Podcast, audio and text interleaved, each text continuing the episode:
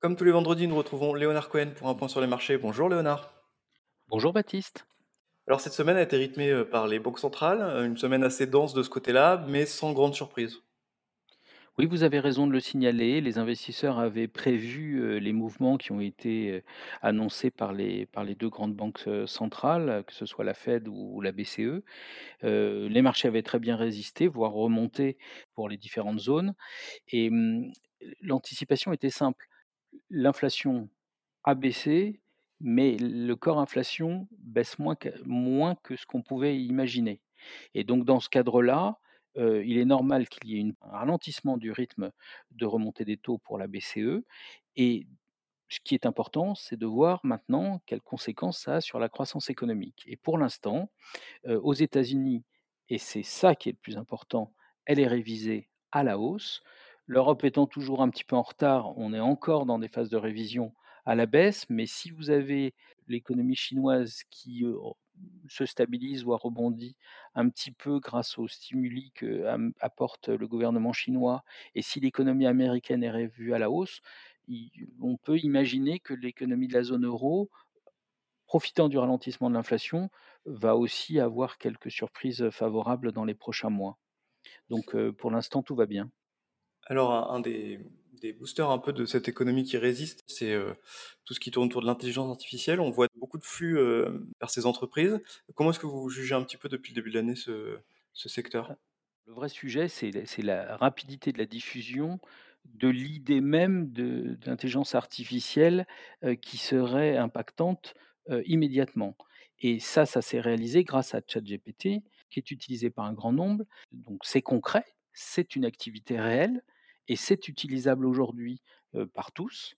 Le deuxième élément, c'est que le fabricant de cartes graphiques, NVIDIA, a sorti il y a quelques semaines un chiffre d'affaires trimestriel exceptionnel, induit par des besoins, donc des commandes importantes de la part de leurs clients, parce que ces cartes graphiques permettent, d'activer entre guillemets «des développements autour de l'intelligence artificielle». Ça veut dire qu'il y a du marketing, il y a de la mode, mais surtout il y a de l'utilisation. Ça génère de l'activité et générant de l'activité, ça génère, heu, une accélération de la croissance bénéficiaire de certains titres qui en profitent.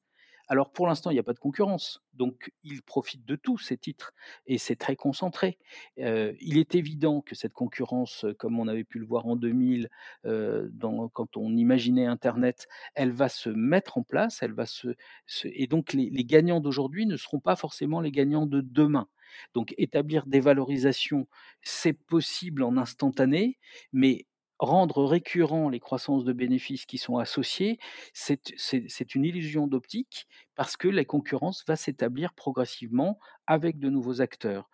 Par contre, heu, le plus important pour nous tous et pour nos auditeurs, je crois, c'est de considérer que, heu, puisque tout le monde imaginait la récession, la récession, la récession, qu'il y ait des surprises positives permettant de générer de l'activité, c'est une très bonne nouvelle. C'est pas une bonne nouvelle à terme pour l'inflation, mais c'est une très bonne nouvelle, pour nous tous. Plus d'activité, c'est plus de croissance économique, c'est un soutien à l'emploi, à une meilleure qualité de vie, je l'espère, pour tous et ça, c'est un bel espoir pour les marchés financiers. Alors vous parliez de 2000, euh, est-ce que vous pensez qu'on peut filer la comparaison un peu plus loin avec des valorisations qui s'emballeraient en- encore plus? Évidemment, c'est ce que je vous disais, c'est-à-dire que, comme toujours, on va croire qu'on a trouvé la poule aux œufs d'or, heu, et que la récurrence des bénéfices va pouvoir s'établir avec les grands gagnants actuels. Non, quand il y a une innovation technologique, c'est pas comme ça que ça se passe. Il y a d'abord de grands gagnants, rappelez-vous Yahoo à l'époque, et puis petit à petit, des concurrents apparaissent et c'est eux qui peuvent emporter le marché. Ça prend du temps. Heu, regardez un Amazon qui a mis énormément de temps avant d'a d'apparaître, devient un grand gagnant beaucoup plus tard et c'est lui, en fait, qu'il faut avoir, mais il faut être savoir être patient. Ce qui est le plus important à l'heure actuelle, c'est que ça génère un peu plus de croissance, des des bénéfices pour l'ensemble du marché et donc ça protège la valorisation des marchés dans leur globalité. C'est de l'activité pour tous qui est générée et ça, c'est une très bonne nouvelle. Eh bien merci Léonard euh, pour ce point sur les marchés.